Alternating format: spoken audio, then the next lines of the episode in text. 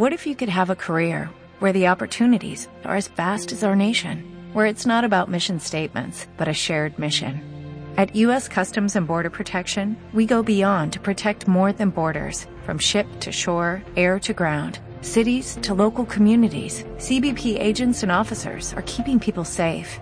Join U.S. Customs and Border Protection and go beyond for something far greater than yourself. Learn more at cbp.gov/careers. Muy buenas noches, queridos amigas y amigas, bienvenidos, bienvenidas a un encuentro más de sincronía.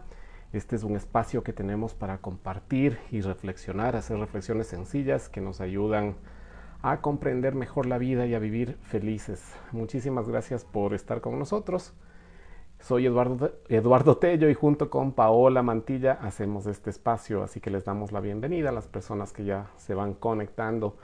Hoy tenemos un tema muy interesante. Seguimos con esta serie de El Kibalión de las leyes universales de Hermes Trismegisto. Así que bienvenidos, bienvenidas, buenos días, buenas tardes, buenas noches en cualquier lugar del mundo donde se encuentren y cuando quiera que nos vean o nos escuchen. Pueden escucharnos también en nuestros podcasts, en Spotify y en Apple Podcast. Ahí estamos. Muchas la sincronía. Y también nos pueden ver en YouTube. Y aquí está con nosotros Paola Mantilla. Bienvenida, Paito. Buenas noches. ¿Cómo estás? Buenas noches. ¿Cómo estás tú? Muy bien, muy bien, muy bien. Tal vez si le subes un poquito la imagen de tu teléfono porque se te ve de las cejas para abajo. Eso, ahí está, de tu esplendor. ¿Por dónde estamos? Ahí creo que estamos bien. Ahí sí, creo que estamos sí, bien. si puedes un poquito mejor, bueno, buenísimo. Si no, no importa. Ahí creo que estamos bien. Ya.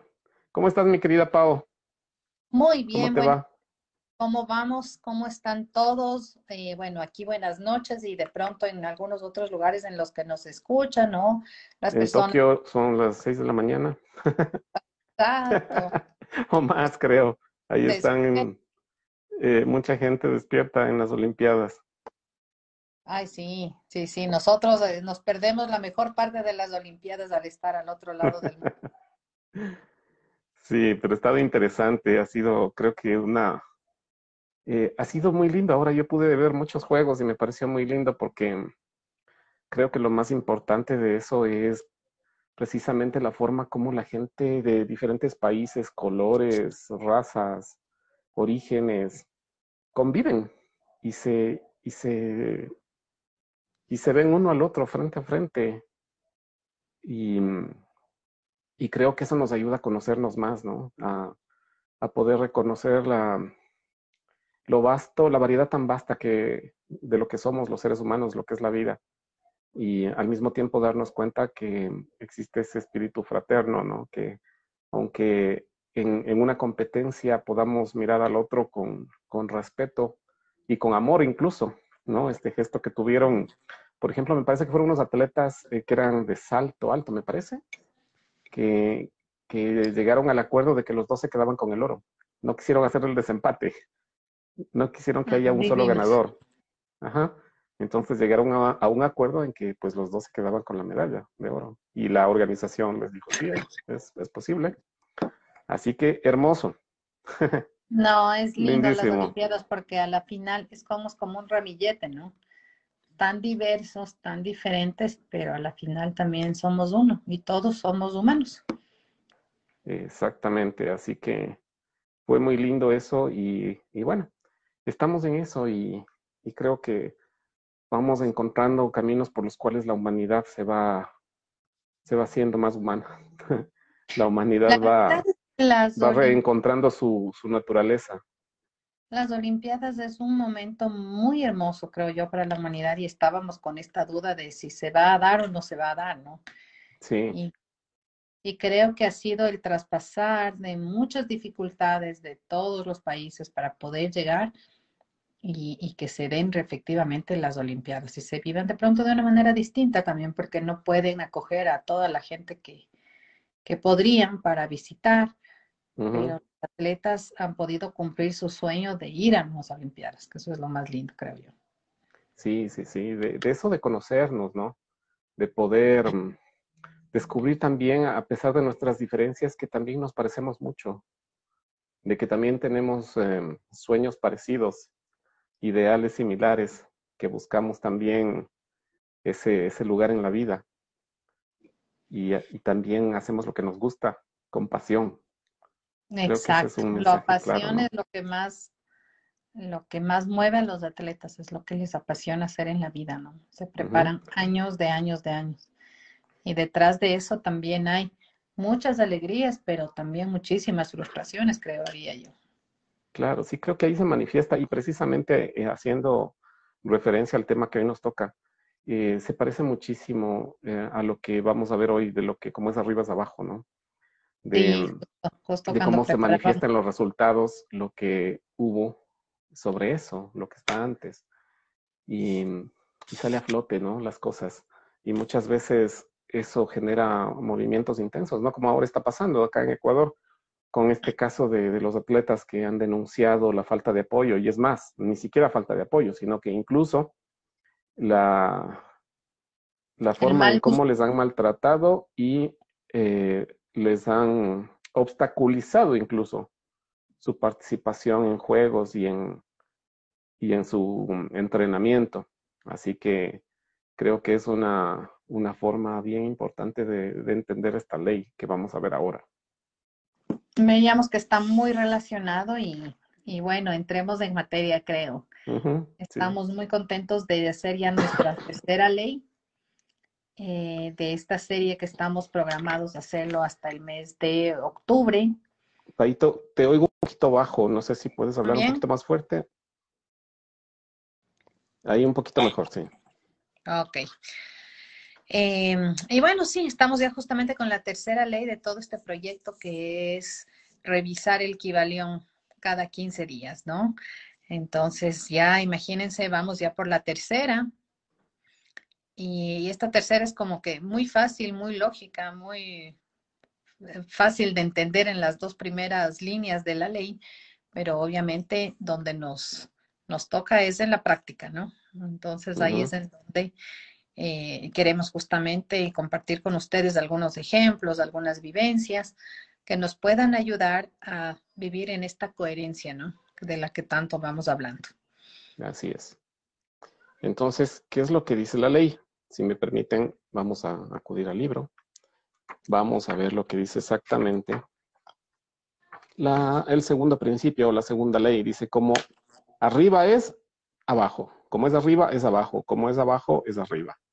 Y dice, este principio encierra la verdad de que hay siempre una cierta correspondencia entre las leyes y los fenómenos de los varios estados del ser y de la vida. Y el antiquísimo axioma hermético se refiere precisamente a esto y afirma, como arriba es abajo, como abajo es arriba. Y la comprensión de este principio da una clave para resolver muchos de los más oscuros problemas y paradojas de los misterios secretos de la naturaleza. Hay muchos planos que no conocemos, pero cuando aplicamos esa ley de correspondencia a ellos, mucho de lo que de otra manera nos sería incomprensible se hace claro a nuestra conciencia. Y por último, dice, este principio es de aplicación universal en los diversos planos, mental, material o espiritual del cosmos. Es una ley universal. Así que eso es lo que dice la ley. Ahora, ¿cómo lo comprendemos esto? ¿Cómo entendemos? Yo lo decía de una forma coloquial con la Pau cuando estábamos hablando de esto. Y decía, esta ley es lo que nosotros escuchamos acá como cuando le dicen a, los niños, pues sí, es igualito al taita. Hasta se ríe igual. Hasta se comporta igual, ¿no? Igualito al taita. Entonces, es, es eso. Eh, si hay un, un, un niño que dice malas palabras, lo más posible es que haya un padre que diga malas palabras, ¿no? lo que pasa abajo es un reflejo de lo que pasa arriba. Lo que pasa afuera es un reflejo de lo que pasa adentro, ¿no?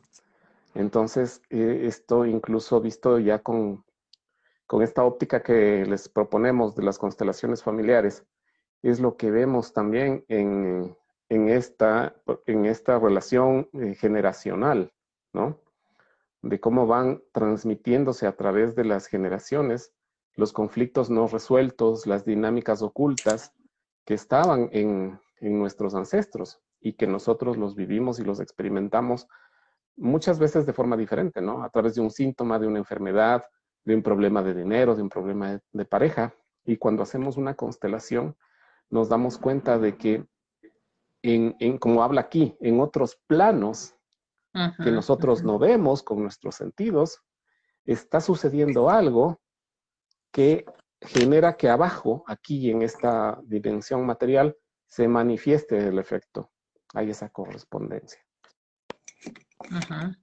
Ahora, claro, es justamente hablamos ¿no? de todo lo que eh, si dimensionamos en los diferentes planos, que es lo que nos un poco invita el Kibalión, vemos que con respecto a lo que nos está, nos está enseñando Edu en este momento es arriba.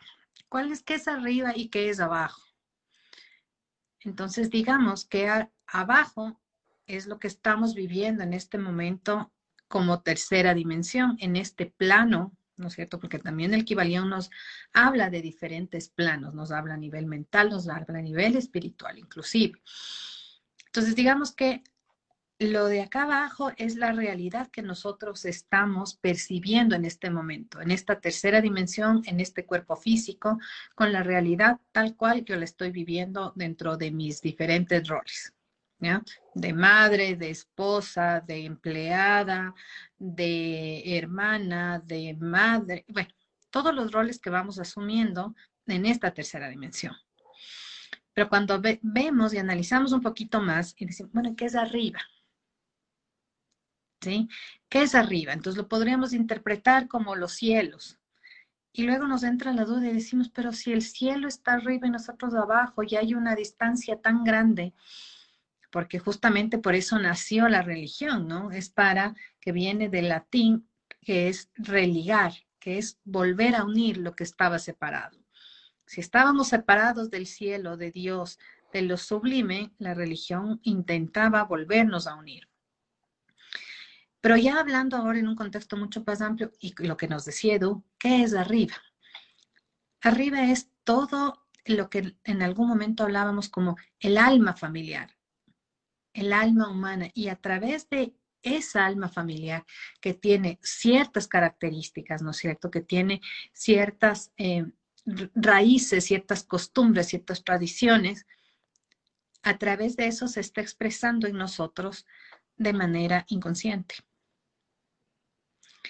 Y lo que sucede, y lo que eh, al, preparar la charla con Edu decíamos es que es como que nosotros como seres humanos vivimos en automático. Así es, no nos damos cuenta. Entonces, eso es la inconsciencia, ¿sí? El aire es gratis, la vida es nacer, crecer, reproducirse y morir. ¿Ya? Entonces, ese es el automático, es el que nos lleva por la vida de una manera, eh, aquí tengo un lápiz de una manera horizontal. Tú transitas por la vida en automático, tal cual, como los autos automáticos. No tienes ni que cambiar la marcha porque sigue el curso de la vida. Y en ese curso de la vida es como que tuviéramos ciertos obstáculos que eh, normalmente a nivel religioso se llaman pruebas, las pruebas de Dios, por ejemplo. Pero seguimos la vida en automático, pasando esas pruebas y regresando a nuestro estado lineal lineal de conflicto, lineal de alegrías, lineal de obligaciones, lineal de sacrificios, hasta que tengamos la amabilidad de morirnos. ¿No es cierto? Entonces, Edu, ¿qué hacemos frente a este automático? Y hay veces que yo muchas veces te preguntaba, ¿no será más fácil vivir como los monos esperando que caigan los cocos?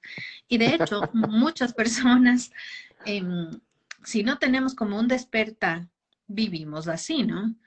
Te gradúas, te casas, te resides de médico, haces tu posgrado de, psiquiatría, de cualquier, de cualquier especialidad que te gustó más.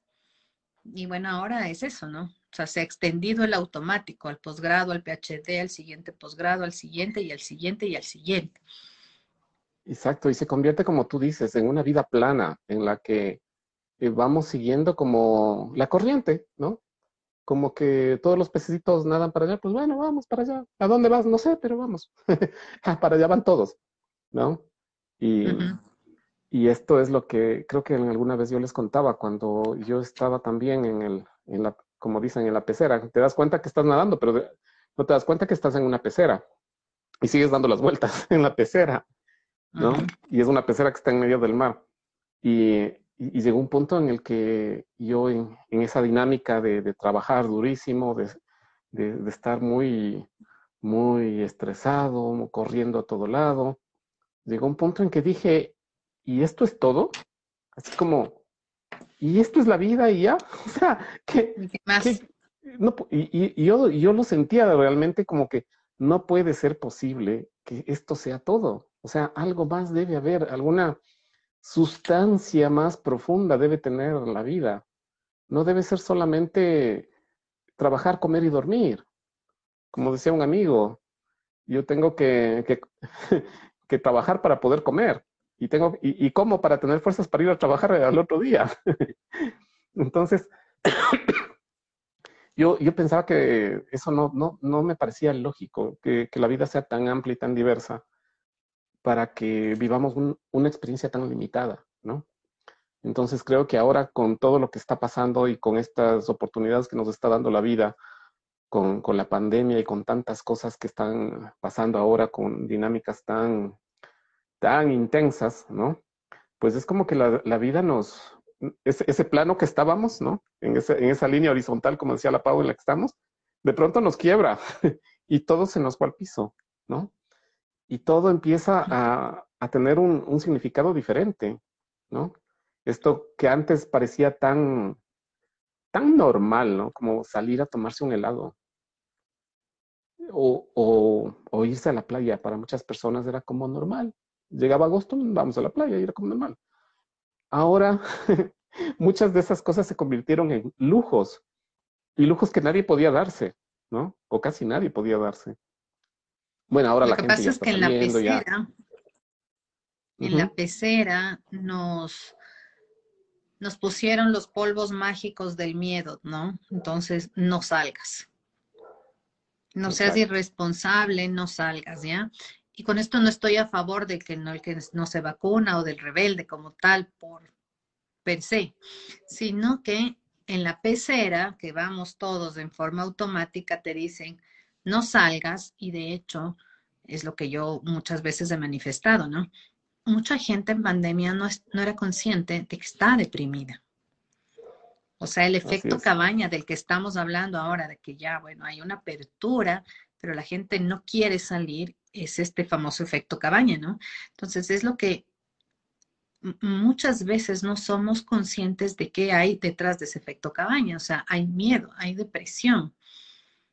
Cuando tú estás deprimido, quieres dormir mucho, quieres estar en tu cuarto, quieres, no quieres No la luz, bañar. no te quieres bañar, no te quieres arreglar.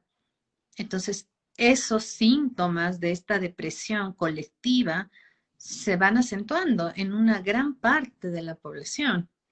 O si estás en la pecera, ¿no es cierto? Nadie sale y efectivamente nadie salía. Y, por ejemplo, en, en, en, el caso de mi, de, de, de mi hogar, decidimos hacer lo contrario. Mientras nadie salía, nosotros salíamos. Cuando daban los feriados para poder salir, nos quedábamos en casa. Entonces era totalmente al revés, o sea, inversamente proporcional. Pero eso nos daba espacios para poder disfrutar de la naturaleza, para poder salir de casa que era necesario, para poder tomar otro aire, ver, un, ver una montaña, ver otro paisaje. Pero eso es a través también de la conciencia, no de la inconsciencia. No salgo o no salí por rebelde, por llevarle la contraria, sino por como con un motivo de justamente reactivar mi energía, Así es. de mantenerme en vida, De mantenernos conectados con la vida. de mantenerme en vida, tal cual, porque yo he pasado esos periodos en que no quieres vivir, pero bueno, gracias a Dios y al trabajo que se ha hecho, ya no, quiero estar en la vida, ¿sí? Entonces, por eso es que el automático, reconocernos en automático es súper importante. porque a la final estas pruebas o pulsaciones que nos viene la vida son oportunidades de quiebre, son oportunidades de tomar conciencia. No son pruebas a sobrepasar, saltar y volver a la vida plana. Claro, si no, no serviría de nada. Entonces, todo esto no sirvió de nada. Mira que tenemos una justificación perfecta, yo qué sé. Em, no tengo abundancia económica porque vengo de una familia súper pobre. Entonces, claro, o sea, yo lo máximo que podría aspirar es a tener una educación digna y una casita. Entonces, tener tu casita va a ser extremadamente difícil y tú lo estás decretando. Vas a tener una casa muy pequeña. Y ahí vamos a lo que, como está arriba, es abajo. Es abajo. es abajo y no tiene nada que ver con el Estado. Y justo hablábamos con Edu y tomábamos mucho el tema de las, de las Olimpiadas y de todos estos ejemplos que nos están dando nuestros deportistas. No se trata del Estado. Si hay un Jefferson Pérez que hace 25 años ganó una medalla de oro por primera vez en la historia de este país, no fue porque el Estado le dio los mejores zapatos. Si hay un Richard Carapaz que, que ha logrado los logros que nos ha dado durante todo este último tiempo, es por la perseverancia de él, que de pronto... y por su fuerza de voluntad, de no rendirse. Esa pasión esas ganas de vivir. Y ahí están los grandes iniciados de nuestra época, ¿no? Los que mueven masas, los que te están indicando que hay una manera diferente de hacer las cosas. Porque él podría seguir en el cachi llorando de que efectivamente en el país no hay oportunidades. Claro, él decía que su otra opción era ser chofer, porque él tiene licencia de chofer profesional. Entonces, él decía que su otra opción, lo, mejor que le podía pasar era ser chofer, que obviamente es una profesión muy digna, pero no, no hubiésemos tenido a otro campeón olímpico. Al héroe que tenemos detrás de todo eso, porque todos hemos visto por televisión con, con mucho orgullo cómo, cómo fue su primera bicicleta. ¿Cuál es su primera bicicleta? Sacada de la chatarra, literalmente. Entonces, ahí no hay Estado, no hay papá, no hay mamá. Y mira que él tiene una, un amor por su madre, por su padre, ese respeto. A pesar de que él gane, no sé, 300 mil dólares en su equipo de ciclismo hoy por hoy, su familia tiene, eh, está donde debe estar, donde quiere estar en el campo con sus animales, con esa dignidad y recibiendo todo el amor de gente igual de humilde. Que el problema no es, no, no es eh, dejar la humildad ni dejar el, lugar que te gusta, ¿no? Al contrario, es a pesar de las limitaciones, eh, poder estar donde quieras estar. Y ese creo que fue el ejemplo impresionante que nos han dado, igual la, eh, la Neisida Gómez, ¿no? de venir de, un, eh, de, un, de una situación tan compleja, tan difícil. Hoy le escuchaba al, entrenador, al primer entrenador que tuvo ella, un señor Yerena, que él contaba que él le recibió a ella y creo que a la hermana pequeña y alguien más, les recibió en su casa, porque literalmente estas chicas no tenían para comer. En su hogar no tenían para alimentarse, mucho menos para tener una dieta apropiada para, el deporte que estaban haciendo. Entonces él las llevó a vivir en su casa. Prácticamente las adoptó, las daba de, les daba de comer, porque ellas donde estaban no tenían, no tenían ni siquiera comida. Entonces fue eh, una lucha no solo por, eh, desarrollar las cualidades deportivas eh, solamente, sino el principal trabajo fue acá, fue mental, fue espiritual, el poder creerse capaces ¿no? de, ser campeonas mundiales, de ser campeonas olímpicas, y pudieron trasladar eso que, lo, desarrollaron en su mente y en su espíritu, trasladarlo a lo físico, hacerlo que se materialice. Así que fue un trabajo muy intenso, no solamente en la parte deportiva, sino en esta parte de, de poder reconocer su, su valor, su, su fuerza, creerse que podían, que eran capaces. Ahora, si trasladamos esto a lo que estamos hablando, como es arriba es abajo, ¿no es cierto?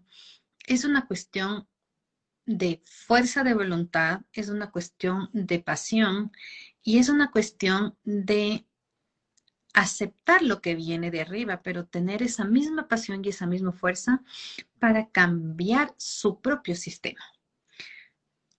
El hecho de que hayan empezado con una chatarra no quiere decir que no tuvieron que tener un esfuerzo, un cambio de alimentación, un cambio de rutina.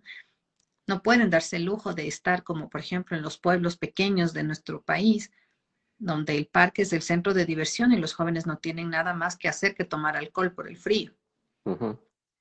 Entonces, tuvieron que trascender todo eso para lograr su cambio de sistema, su cambio mental, ¿no es cierto? Porque ya no es el Richard Carpaz de hace 15 años.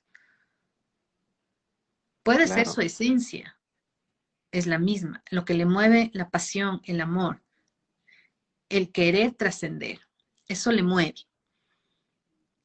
Y él sigue siendo carchense, y él lo dice así, pero él ya no come igual, ya no, toma como los jóvenes de su época, no está eh, fumando, no está, él ha tenido que trascender ciertos vicios que le vienen de pronto de su alma familiar. Nosotros no lo sabemos y no somos tampoco estamos juzgando.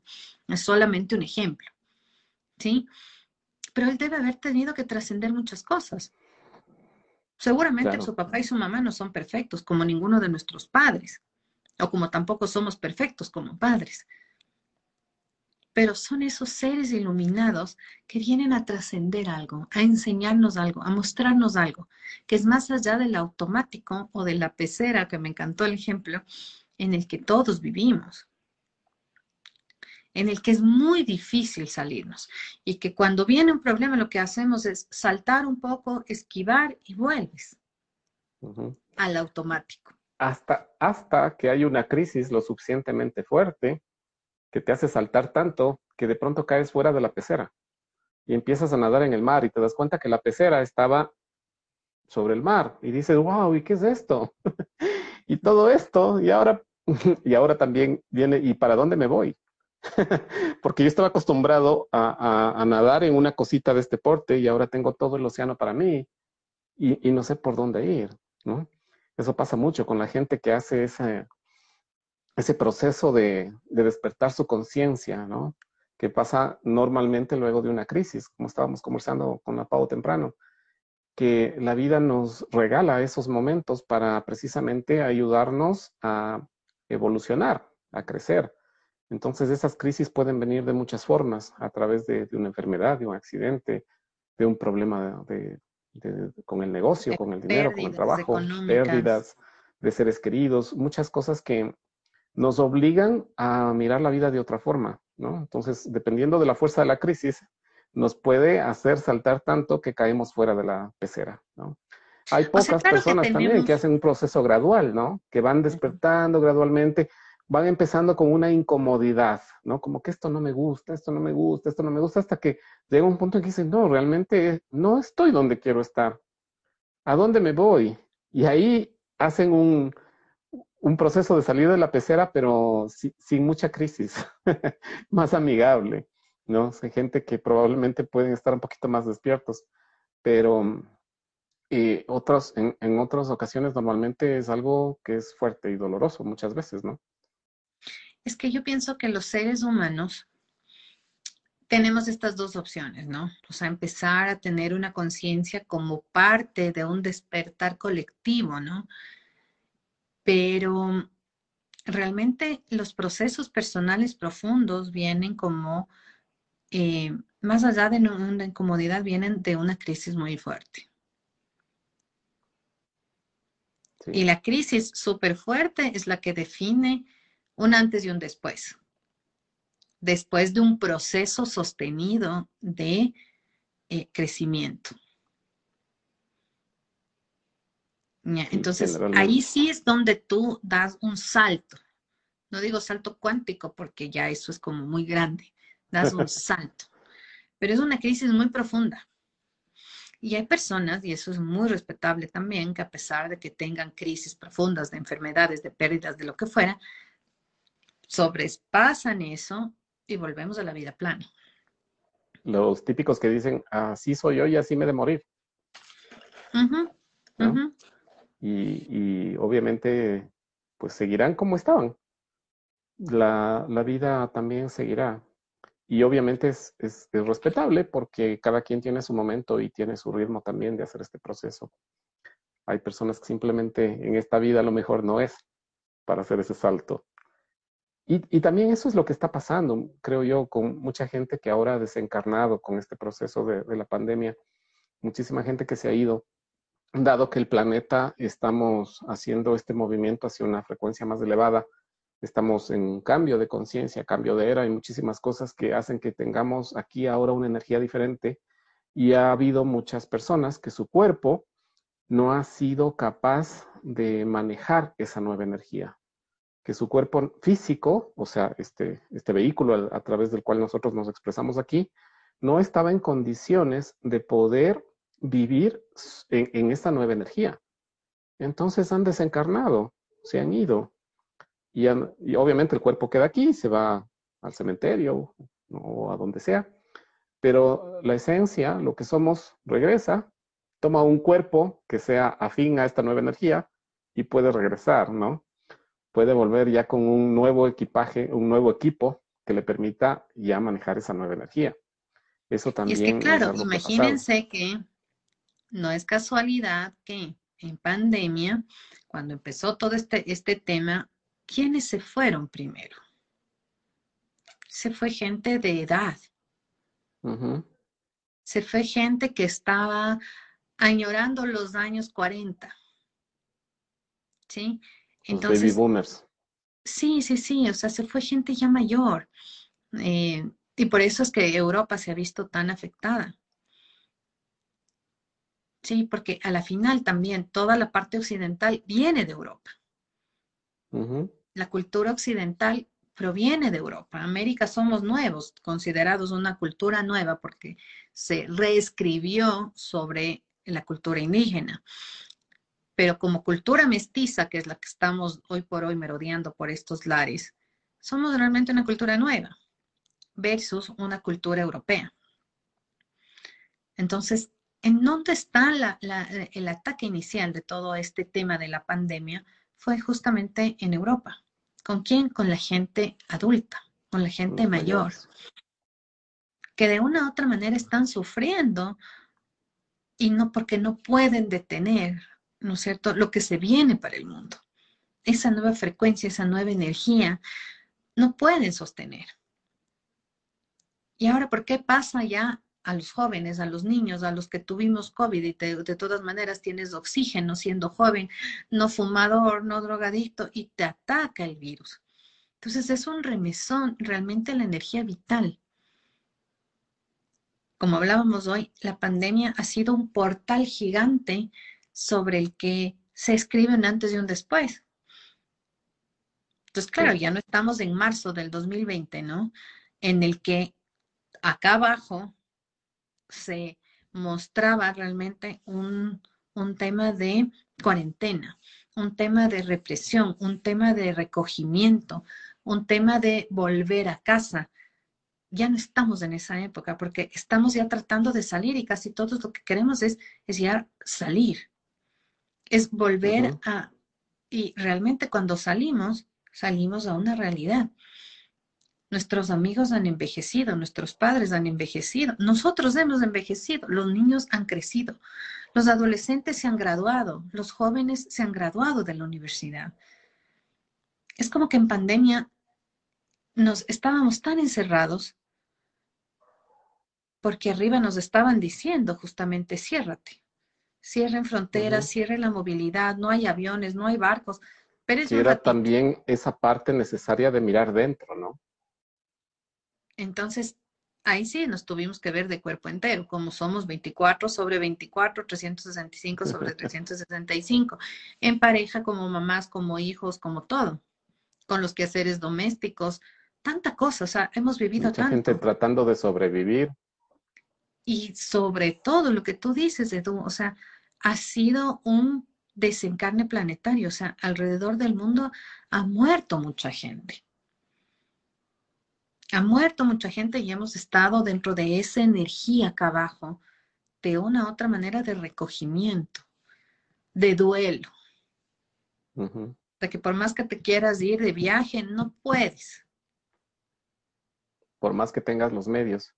Como nos decía el, Pablito de mucho dinero es lo que, tenía, tenía un, vecino, creo, que tenía cinco autos. y en la época de la pandemia no podía usar ninguno cuando estábamos confinados. Decía, ¿de qué te sirve tener cinco autos si no puedes eh, usar ninguno? O tienes el pasaporte ahí abierto para irte a cualquier parte del mundo. No puedes. En Europa, tú tomas un tren y estás a la mañana siguiente en otro país, con otro idioma, y, y es así. No pueden. Hasta ahora no pueden retomar todo eso. Entonces, si bien es cierto, estuvimos en esta etapa de recogimiento, ahora estamos otra vez saliendo, pero salimos a una realidad diferente. ¿Qué es lo que les digo, no? Han envejecido, no se han graduado, se han, se han crecido, y de pronto sí, te ves al espejo y ya estás diferente te has, dejado de ir a la peluquería un año, entonces obviamente estás muy diferente. ¿Sí? ¿Y qué es ese nuevo mundo? Porque sales y yo más o menos siento que es como una posguerra. Los locales que sabías, los restaurantes que te gustaban, ya no están. Quieren otro nombre, tienen otro logo, ya está cerrado, está recién reactivándose. Es otra cosa ya no es el mismo mundo. Definitivamente. Hay mucha gente que se quedó en casa, que trabaja desde casa. Entendimos que ya no, no necesitamos viajar tanto para una reunión de trabajo, para saludar a tu familia. Estás conectado. Entonces, puedes asistir a un curso estando en otro país. Sí. desde tu cama. Exactamente, desde la cama. No, tienes que movilizar al instructor, el hotel, los cócteles, los... todo eso ha cambiado muchísimo. Entonces, ahora, ¿qué es abajo? Ahora, ¿qué es abajo? Y normalmente en el automático dices, bueno, o sea, ya puedo salir de viaje, me subo en el avión. En el automático dice que los niños por favor se vayan a clases porque ya no les aguanto. En el automático dices, lo único que quiero es regresar a mi oficina porque extraño a mis compañeros de trabajo. Lo único que quiero es dejar de estar con mi marido 365 sobre 365 y verle el fin de semana nuevamente para que me caiga medio bien. Y, así. Entonces, ¿qué pasa ahora? En automático nada. Te subes al avión, te subes al bus, te subes al carro, te subes a la bicicleta y continúa la vida. En automático los niños pueden irse a clases, ¿cómo no? en automático, si los niños van a clases, bacán, chévere, lindo. Si no van a clases, oh, qué pesar, qué desgracia, me quejaré. Qué pena. Qué mal genio, oh, qué pena. Entonces, ese es el automático, el quejarnos, el reaccionar, el esperar a ver qué pasa, esperar qué alcalde nos van a poner. Todo es como esperar, esperar a que las cosas sucedan esperar el sueldo de fin de mes, ojalá me paguen sin retraso, esperar. Pero cuando activamos la conciencia, Edu, cambiamos. Así es, porque estamos, como tú dices, redescubriendo el mundo. Salimos de este portal o estamos atravesando este portal y encontramos tantas cosas diferentes que nos obliga también a eso, a mirar al mundo con otros ojos, a poder eh, primero mirarnos a nosotros diferentes, como tú dices, no me veo al espejo y digo, estas canas yo no tenía antes de la pandemia, ¿no? Y, y, ver, como tú dices, a los chicos graduados, a, mucha gente que, que ya no está, y darnos cuenta de que todo eso ahora es la vida, que ahora todo eso, a, todo eso tenemos que decirle sí, aceptar que es así, aceptar que las cosas han cambiado, porque también podemos, por protegernos, entrar en ese proceso de negación, ¿no? De no, no, yo no acepto y no quiero y, y yo quiero que todo sea como era antes.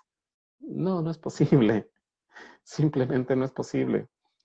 Eh, como le digo a los pacientes a veces, eh, no te pongas a pelear con la, contra la vida, porque la vida siempre te va a ganar, ¿no? La, vida siempre es más grande. Entonces, más bien es subirnos a ese flujo de la vida, subirnos a esa corriente para tomar esa fuerza de la vida y nosotros ir dirigiendo hacia dónde vamos, eh, montados sobre, sobre esa fuerza. Ir reconociendo lo que realmente somos y lo que realmente queremos hacer como hemos tenido todo este tiempo de evaluar tantas cosas. Los lentes, ¿no? Porque salimos a la posguerra, de la posguerra, y te pones un lente y dices, cuánta gente ha muerto, Dios mío, cuánto dolor, hay mucho, mucha pobreza, hay mucha gente en la calle sin trabajo. Y si bien es cierto, te puede venir una sensación de compasión, de pena, de empatía con otro ser humano, ¿sí? Estás vibrando en eso, en esa pobreza, en esa em, falta de. Y si te pones otros lentes, ¿sí? ¿Qué es lo que ves? Ves la fuerza de la resiliencia, el ser humano en acción para reconstruir algo. Y ves empresas que están, miles de empresas, están haciendo mantenimiento, están pintando nuevamente, están remodelando, están reactivándose, están moviéndose para, y muchas, que seguramente hay muchas, les fue muy bien en estos años de pandemia, los que están en el sector médico, en el sector alimentos, han crecido enormemente y están acogiendo nuevos trabajadores, están acogiendo nuevas inversiones. Entonces también hay ese movimiento que depende del lente que nos vayamos a poner. Exacto y que es un movimiento natural, que siempre pasa.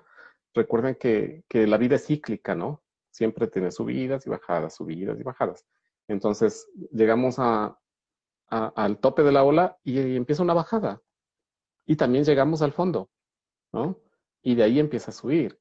Eso, eso ha pasado siempre en la historia de la humanidad. Entonces, ahora, luego de, de haber tocado fondo, empieza, como tú dices, la reactivación.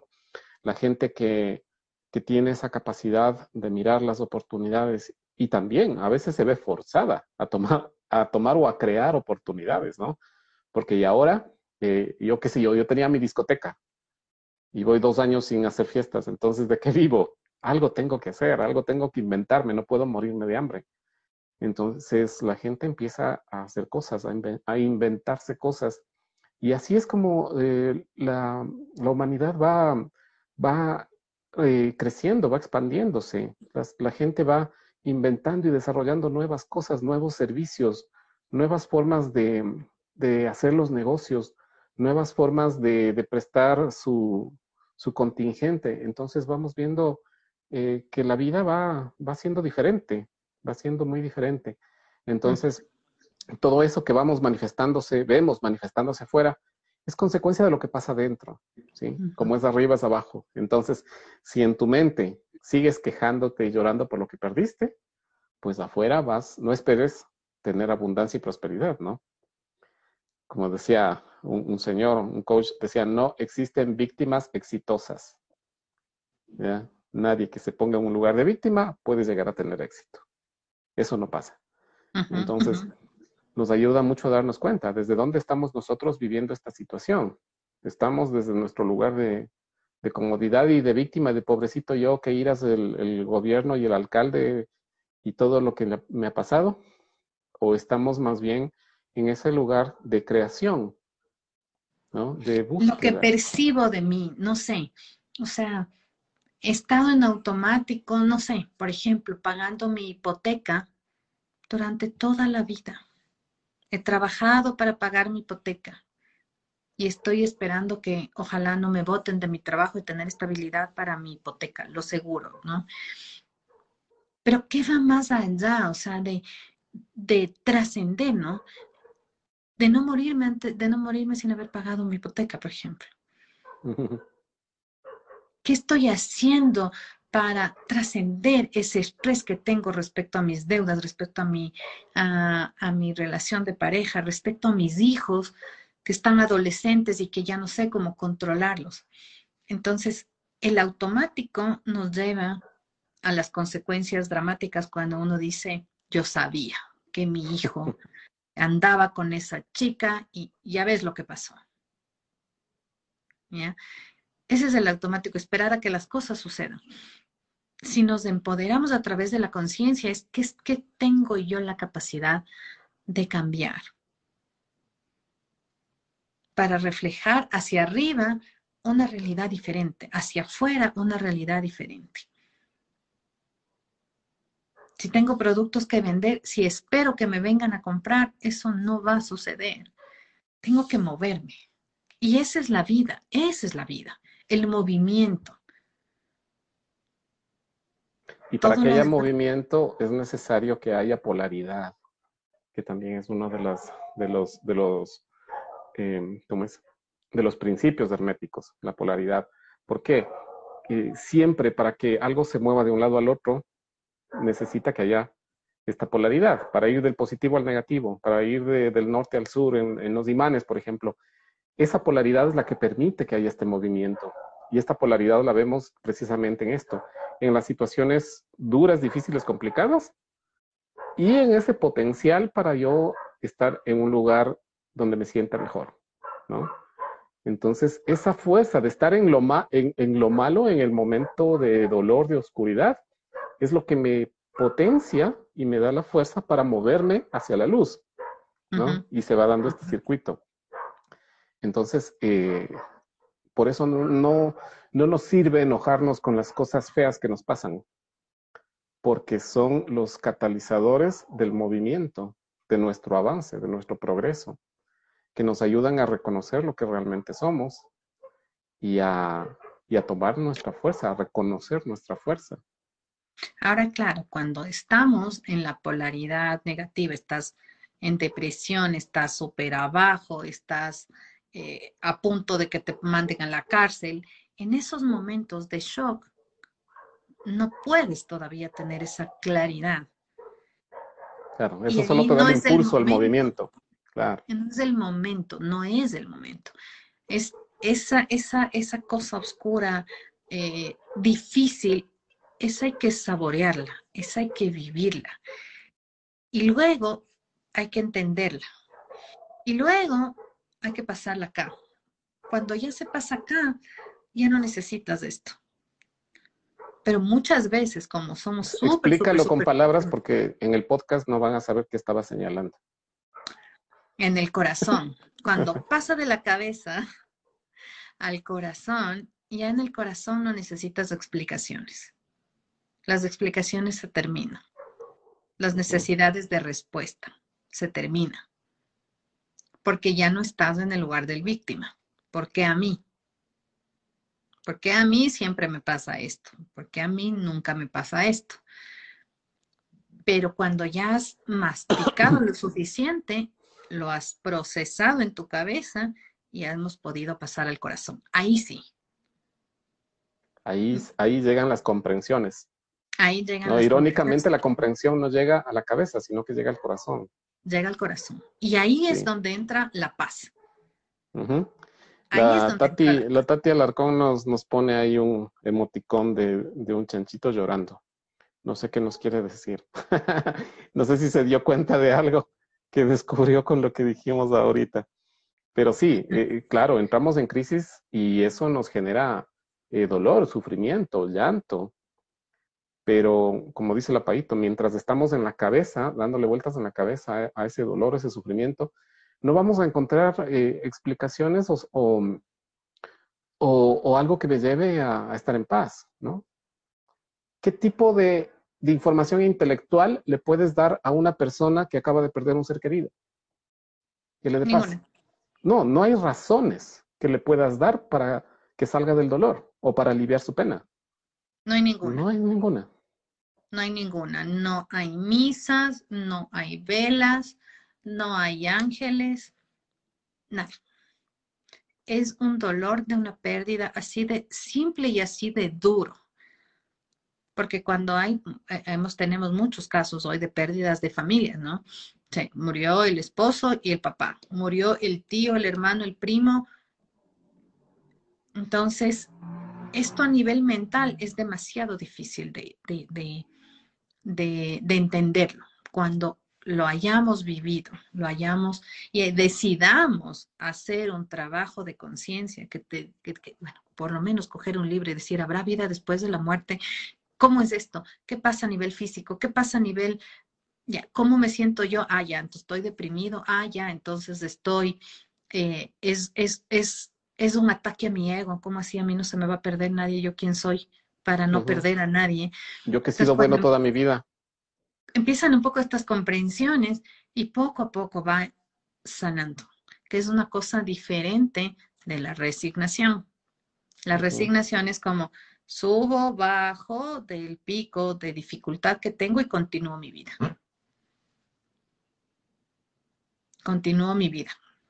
Y por eso es que es lindo, Hermes, con todo lo que nos dice, porque imagínense que nos dice que es a nivel mental, como es arriba es abajo. Lo que pienso, lo paso. A nivel espiritual. Lo que mi alma busca, el, la misión, el propósito de vida me va a estar rondando. Me va a estar rondando en esta tercera dimensión hasta que después de 10 tocados de puerta, de 5 o de una, porque depende de mucho las personas, escuchemos. Sí, y es esas, esas oportunidades que tenemos y, como decía antes, y es respetable, cada quien lo vive a su forma y, y, en la medida de su capacidad también. Pero aquí nos dice la Tati, dice, sí, es así, dice, es una crisis emocional y luego lo soltamos y llega la paz y se dibuja tu sonrisa. Sí, precisamente, cuando, cuando esa es la palabra clave, soltamos.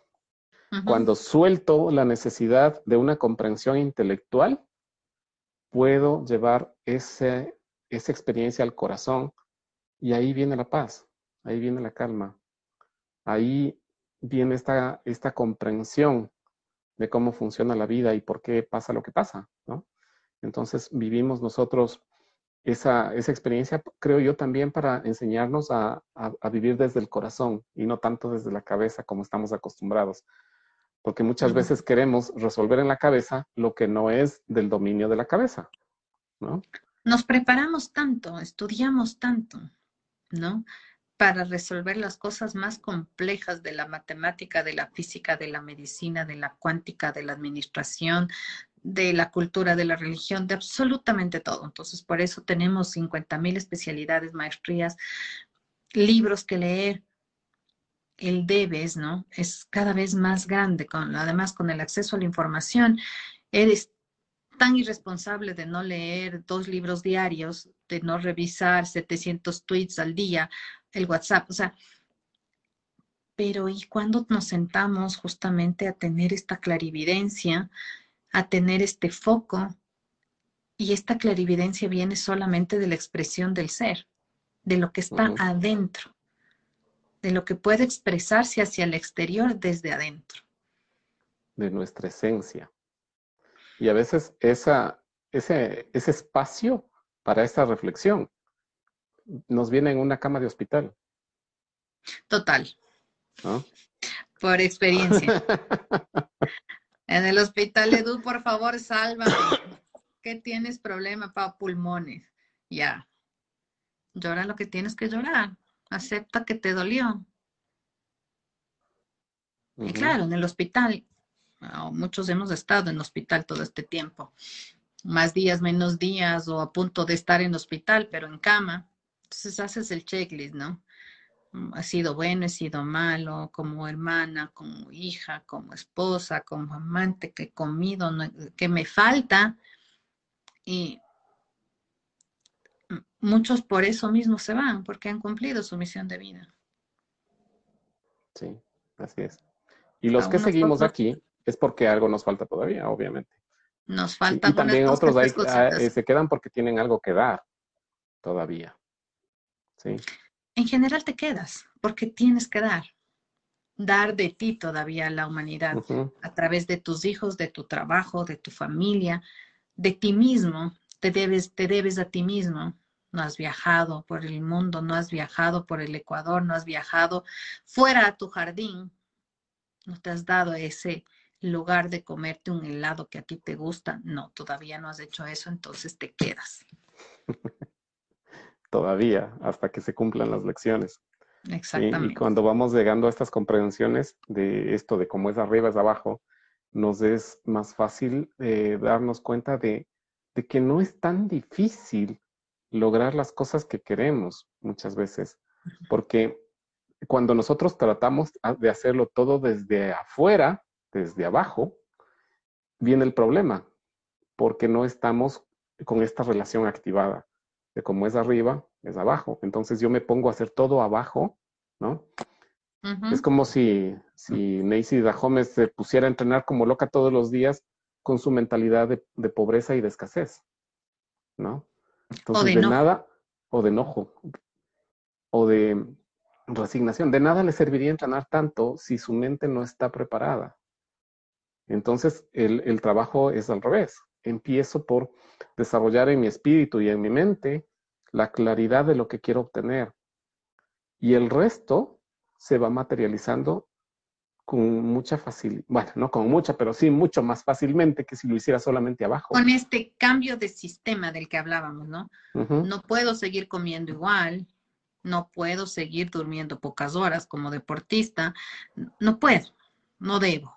Y en esa, en esa conciencia que empieza a cambiar, obviamente el cuerpo responde y tienes una fuerza que no podías tener antes en el cuerpo que proviene de acá arriba. Exacto, que no viene solamente de lo físico. Acuérdense cuando eh, a veces tenemos o nos enfrentamos a situaciones de, supervivencia y, nuestro cuerpo tiene una fuerza adicional, una fuerza extra, porque eh, está en riesgo algo, la vida, por ejemplo, ¿no? por ejemplo, se, qué sé yo, el, hijo se, va a rodar las gradas, el hijo chiquito se, cae y se va a rodar las gradas y el papá se lanza como arquero, ¿no? O la mamá se lanza como arquero a agarrarle al enano para que no se ruede las gradas. En un movimiento que si lo hubiese hecho eh, solo desde la fuerza física, a lo mejor no lo conseguía, ¿no? Si lo hubiese hecho pensando y conscientemente a ver cuánto tengo que estirarme, no, se lanzó y lo, agarró. No importa, había una fuerza más grande que movía el cuerpo. Entonces, esto es lo que pasa. Cuando nosotros vamos... Como salté dos metros para evitar que se caiga. Exacto. Y si, y si te dicen eh, después de eso, a ver, vuelve, a saltar los dos metros, y, ya no puedo, ¿no? Ni diez, ni diez centímetros. Sí, entonces así es como nosotros vamos encontrando y descubriendo estas capacidades que tenemos y que están a nuestro servicio, el poder reconocer nuestra fuerza, nuestra capacidad, de, que viene de esta conexión con, con, lo divino, con lo más grande, con la fuerza que, que, todo lo cuida, como dicen, y que somos nosotros parte de la manifestación de esa fuerza. Y obviamente tenemos esa, esa capacidad cuando somos eh, conscientes de, de, la comunicación que tenemos de esta fuerza que hay con nosotros. Eh, podemos nosotros usar todo esto que tenemos, estas capacidades, y de esa manera vamos plasmando abajo lo que ya encontramos arriba.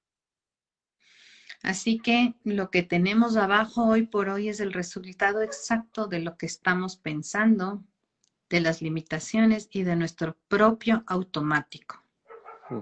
Es lo importante y lo interesante y, el, y justamente el, el, anhelo que tenemos con, con Edu al compartir cada 15 días con esto, con estas charlas, es romper esto, romper el automático y dejar, dejar preguntas en las personas que nos escuchan y en nosotros mismos. ¿Cómo está mi automático? ¿Qué es lo que ¿En qué aspecto de mi vida estoy viviendo en automático? ¿En qué aspecto de mi vida o en qué aspectos de mi vida? ¿O qué aspecto de mi vida me está indicando una cierta incomodidad para yo despertarme del automático? ¿Qué es lo que me está molestando para yo despertar del automático? Estoy haciendo un salto, estoy esquivando, estoy guardando para después. Y después va a ser más grande. Seguramente va a ser más grande. Como yo le decía hoy, hoy a un um, a una persona que es un proveedor, ¿no? Le decía, me llama y me dice, Paola, o sea, ¿qué pasó? Le digo, sí. O sea, te he visto tantos días en el refrigerador que decidí ponerte en el congelador. Espérame. Y claro, es lo que hacemos con la comida, ¿no? En la comida, para que no se dañe, le pones en la refri. Para que no se dañe en la refri, le pones en el congelador. Y eso es lo que hacemos en muchos aspectos de nuestra vida. Le pones al congelador a una relación, le pones en congelador a un trabajo, a una deuda, a un exnovio, a un exmarido. Y vamos acumulando los pendientes. Y el rato que la congeladora o por A o B la luz, no sé si les ha pasado, pero se fue la luz. Se fue la luz y todo lo que tenía guardado. Y todo lo que estaba en el congelador. A correr. Ajá, entonces ahí, ahí son las crisis, ¿no? Cuando se te sale ese control que supuestamente tienes. Exactamente. Una de las cosas que, vi en estos días que me gustó muchísimo y lo compartí en la página de Sincronía también era que decía que eh, ser adulto es aceptar la incertidumbre. El poder ser adulto es estar en capacidad de aceptar la incertidumbre. Mira lo parte de la vida. Sí. ¿Perdón? Susi nos escribe, voy a limpiar mi congelador. Ahí hay sorpresa. Hay sorpresa, sí. Sí, sí, sí. Tenía un, coach también que nos decía, como está tu bodega, está tu vida. Total. anda a ver cómo está tu bodega para que te des cuenta cómo está tu vida. Y es impresionante, es verdad. Los condimentos la ropa de uno, la ropa de cama, es facilito. Y tu escritorio de la oficina. Fin. Sí, ahí hay, hay unas buenas pistas para darnos cuenta cómo estamos. Así que bueno, mis queridos amigos y amigas, estamos llegando al final de esta transmisión. Algo nos dice Rita. Dice, ahora entiendo por qué mi mundo era diferente creo que nací con el automático dañado. Ay, qué bueno. Eso ya es un avance evolutivo. Es un avance evolutivo y es una buena noticia para tu descendencia. Sí, porque ya les evitas mucho trabajo. Van a empezar desde otro nivel. Sí, sí, sí, total. Hacerse preguntas muy básicas que son muy extrañas en, en nuestro mundo, sí. Como decía Jim Rohn, las preguntas importantes son las preguntas difíciles. Las preguntas difíciles de responder, esas son las que valen, hacer, valen la pena hacérselas. Muy bien, así que hemos visto la segunda ley y tenemos para dentro de 15 días, el 17 de agosto, la tercera ley, que es la vibración. Nada está inmóvil, todo se mueve, todo vibra. Y esto es genial porque aquí con, esta, con este principio se explica la ley de la atracción. es un poco lo que hablábamos de los polos hoy, pero le vamos a dar más, más fuerza y movimiento. Sí, todo vibra, nada es inmóvil, todo se mueve. Y eso hace que teniendo cada, cada cosa, cada experiencia y nosotros mismos su propia vibración, atraemos a nuestra experiencia aquello que vibra en una frecuencia similar a la nuestra, ¿no? Entonces, si estás vibrando en victimismo, en tristeza, en ira, en ego, en, escasez, pues vas a traer a tu experiencia todo aquello que vibre en esa misma energía, ¿no? Es un principio, así que de eso no nos escapamos. Si, si tú te das cuenta cómo está tu energía, te vas a dar cuenta que las cosas que están llegando a tu vida son correspondientes a la energía con la que estás vibrando. Así que eso vamos a ver dentro de 15 días. Bueno, así que les damos las gracias por habernos acompañado y como siempre yo les digo, a la Pau le pueden creer, a mí no me crean nada. Todo lo que escuchen de mí, eh, sométanlo al filtro de la razón y del corazón. Busquen, investiguen, averigüen, consulten, contrasten, no se queden con una sola versión.